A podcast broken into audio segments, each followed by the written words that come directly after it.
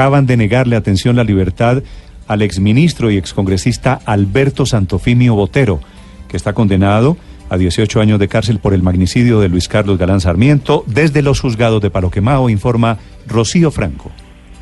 Sí, señor, y es que ha sido negada esta libertad condicional solicitada por Alberto Santofimio Botero a un juez de ejecución de penas que ha considerado que ya Alberto Santofimio Botero ha sido cobijado con uno de los beneficios de 72 horas y que de momento no procede la libertad condicional. Hay que señalar que él debe permanecer en la cárcel Picota donde viene pagando esta condena que fue proferida desde el pasado 11 de octubre del 2007.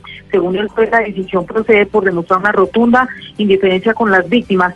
Eh, él ha sido señalado por el homicidio de Luis Carlos Galán Sarmiento, además que no se ha pagado la indemnización de 1.725 millones de pesos. Rocío Franco, Blue Radio.